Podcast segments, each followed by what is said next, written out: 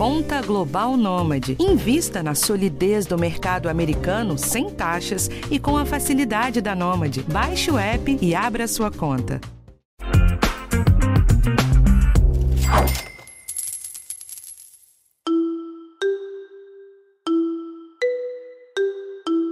Tem seis meses que o Banco Central anunciou a criação do Drex e um monte de gente ainda não entendeu para que isso serve. O que é uma moeda digital?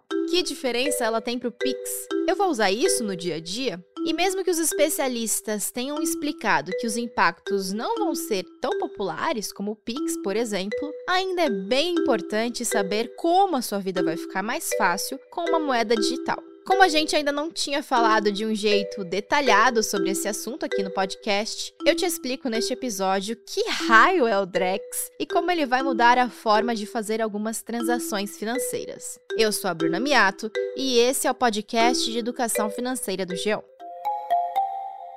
Quem conversa comigo neste episódio é o Felipe Souto, CEO da Blocks, uma plataforma intermediadora de investimentos alternativos. Felipe, vamos do começo. Explica pra gente o que é o Drex. Então, o Drex representa uma moeda digital. Que moeda? Uma moeda nova? Não, a moeda que a gente conhece, o real. Ou seja, um Drex ele equivale a um real. Um real equivale a um Drex. E quando a gente fala é, equivale ao valor monetário, né, naturalmente.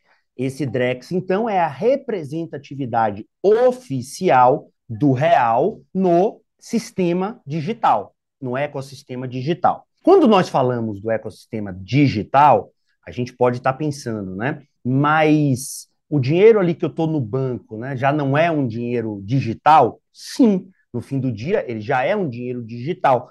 No entanto, as transações né, envolvendo esse dinheiro precisam de muitos intermediários, diversos, porque é um dinheiro que tem que sair do banco que você tem conta, é, parece mágica, né? Mas a gente, mas não é mágica. Para a gente que está aqui, a gente não sabe o que é está acontecendo. Mas nos bastidores ali são várias integrações, uso de câmeras de compensação, a passagem, a comunicação de um sistema com o outro, né? De um banco para o outro. Tudo isso em milissegundos, né? O que já é uma grande vantagem. Com o Drex, todavia, a gente passa a ter essa representatividade no ecossistema digital, podendo então ter mais rastreabilidade e segurança nas transações que acontecem com o Drex. E o que exatamente é essa rastreabilidade digital do dinheiro? Então, quando a gente olha para o Drex né, como uma moeda digital, assim como qualquer moeda digital, ela precisa funcionar em cima de algum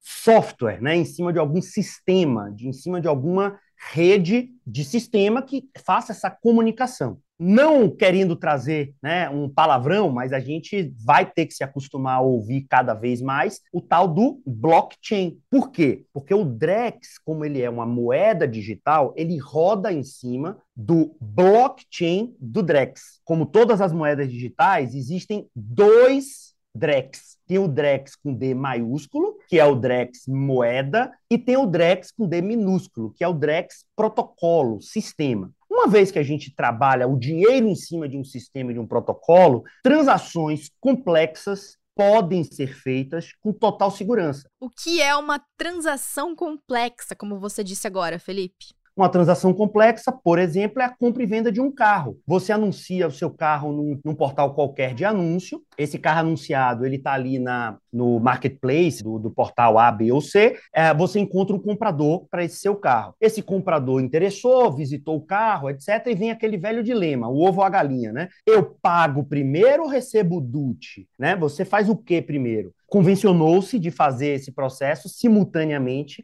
Hoje, até já se consegue fazer de maneira digital, mas, para quem é um pouquinho mais velho, sabe que a gente tinha que ir no cartório, né? no cartório poder fazer essa, essa transferência. Com o Drex, por exemplo, é uma ordem de pagamento. Ora, o dinheiro digital servirá para comprar este veículo, logo, quando o contrato de compra e venda for assinado e o DUT transferido, automaticamente libere o dinheiro, ou seja, a transação ela acontece de uma maneira efetiva, jurídica, instantaneamente. Isso serve para tudo, para produtos financeiros, para mandar dinheiro para fora do Brasil, ou seja, de maneira legal, né, você enviar recursos para fora, para você trocar por moedas de outros países, moedas estrangeiras. Isso é um ponto bem relevante, porque o Brasil, apesar de bastante inovador, não é o único país que está nessa tendência, não é o único país que está aderindo a esse conceito de moedas digitais. Então, outro efeito prático na vida das pessoas com o Drex seria uma mudança nessa forma de conseguir moedas internacionais? Uma casa de câmbio, por exemplo, não seria mais necessária? Como é que isso ia funcionar? Dentro dessa equação, uma vez que você tem o preço da moeda digital e o outro país também uma moeda digital, de cara a gente pode imaginar, nada contra eles, mas aquelas casas de câmbio de dinheiro físico vão perder um pouco de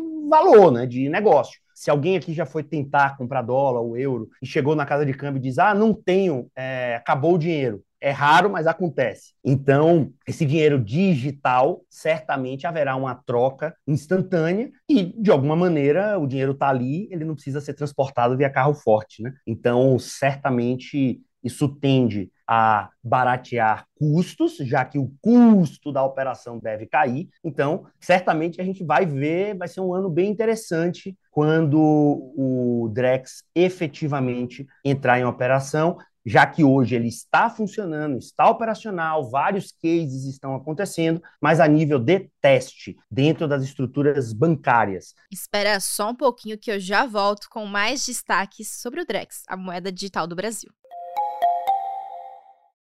Felipe, você já falou aqui sobre o fato de outros países estarem ali desenvolvendo seus projetos de moedas digitais, e eu quero aproveitar esse espaço aqui para contar para quem está nos ouvindo um pouquinho mais sobre isso. Olha só que legal. A plataforma CBDC Tracker, que monitora esses projetos pelo mundo, já tem cerca de 100 projetos de moedas digitais em outros países, em diferentes estágios de desenvolvimento. E o mais interessante é que esses projetos nascem com objetivos diferentes. As Bahamas, por exemplo, lançaram a primeira moeda digital oficial do mundo há alguns anos, é o Sand Dollar, e tem o objetivo de promover mais inclusão financeira. Assim, a população que está espalhada em ilhas consegue transacionar dinheiro mais facilmente. Já na China, o governo pensou o yuan digital para principalmente tirar o controle dos meios de pagamentos das mãos de apenas duas empresas gigantes e ampliar a concorrência. Agora, voltando aqui para o nosso caso, Felipe, o que, a gente pode esperar do nosso Banco Central com o Drex? Muito bom, acho que devemos ver né, mudanças práticas, não podemos né, afirmar é, o que ocorrerá, até porque o Banco Central, ele, como tem que ser, né, naturalmente, ele é uma entidade reguladora, né, ela é uma entidade com poder normativo, o Banco Central certamente está esperando o desenvolvimento com esta ferramenta e tecnologia que o Brasil é, recebeu né, dos empresários e empreendedores nessa construção. Já podemos ver vários movimentos nesse sentido. Esse ambiente digital dá muito mais oportunidade e espaço para empresas é, inovadoras, fintechs, bancos digitais, bancos que são nativos digitais, oferecer mais produtos e mais serviços. Ora, se com isso eu tenho mais produtos, mais serviços, mais players, eu tenho maior competição. Com maior competição, eu tenho mais oportunidade preços caem, taxas caem, o crédito fica mais barato. Então, eu entendo que, além da inovação, além de todo o arcabouço que o Banco Central certamente quer implementar no Brasil, ele tem uma intenção de fomento do mercado, que é uma intenção clara é, de todo o Banco Central, de você desenvolver, quebrar barreiras e desenvolver a economia daquela região, daquele país, com a maior democratização do crédito, do acesso ao crédito. E tem algum outro exemplo dentro desses ambientes de testes do Drex que já te saltou aos olhos, já te chamou a atenção? Uma outra transação bastante interessante foi a transação envolvendo seguros, envolvendo um consórcio, né, que é tá dentro desse universo. São duas transações, é um consórcio no Banco Central, que envolve alguns bancos, o BV, o ABC e alguns outros. E é bem interessante, eles estão trabalhando em conjunto. Existem consórcios que têm oito grandes bancos né, que a gente conhece, né, bancos juntos, desenvolvendo alguma solução. Neste caso específico, foi feita ali uma transação de um título de capitalização que envolve o seguro. Os títulos de capitalização eles são emitidos, rara algumas exceções, offline. Quer dizer, o gerente do banco vende Depois que ele vende, essa notificação vem para a seguradora do grupo, né, seja qual for o banco. A seguradora do grupo, de forma manual ou não, né, a depender, emite a apólice e devolve essa transação confirmada com o número das apólices, né, direitinho, para o é, usuário, para o cliente ali que está comprando. Todo esse processo aqui foi eliminado para um clique, ou seja, é a emissão efetiva instantânea do é, título de capitalização. De novo, muda alguma coisa para quem está ali no front? É, não, hoje não, né? Muito pouco. Mas com esse ganho de eficiência, certamente novos produtos surgirão e principalmente a competição aumentando gera mais vantagens competitivas para que a gente possa reduzir taxa de juros, ampliar a oferta de crédito e ter produtos que o sistema financeiro né, mais democratizado, mais aberto, menos concentrado, ele certamente é um vetor né, muitíssimo importante para o desenvolvimento de qualquer país. Então, tentando deixar aqui um pouquinho mais simples para quem está nos ouvindo, ainda não se sabe quais exatamente vão ser os produtos e serviços financeiros desenvolvidos com o Drex. Mas a gente já sabe, né, segundo o que você está falando, Felipe, que vai ter um aumento importante ali na competitividade entre as instituições, o que pode baratear o crédito, os seguros e os outros produtos financeiros, né? Tem uma, uma analogia com o Drex rede, a rede do Drex, nada mais é do que uma App Store. Então é um protocolo, se você quiser subir um aplicativo, né, na loja da Apple, você precisa seguir o protocolo da Apple. Ora, se eu seguir o protocolo, a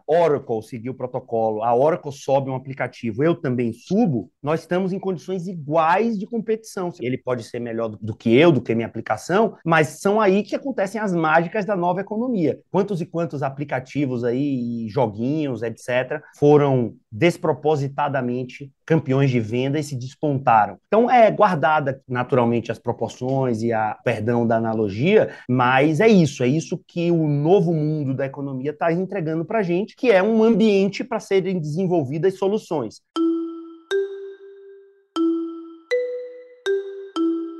Bom, gente, esse foi o episódio de hoje e na semana que vem tem um tema novo aqui para você. O podcast de educação financeira está disponível no G1, no Globoplay ou na sua plataforma de áudio preferida. Não deixe de seguir o podcast no Spotify, na Amazon ou de assinar no Apple Podcasts. Você também pode se inscrever no Google Podcasts, no Castbox ou favoritar na Deezer. Assim, você recebe uma notificação sempre que um novo episódio estiver disponível. E não deixe de avaliar o podcast na sua plataforma preferida. Isso ajuda esse conteúdo a chegar para mais gente. Eu sou a Bruna Miato, assino o roteiro e produção desse episódio. E a edição é da Ellen Menezes. Um abraço e até a próxima.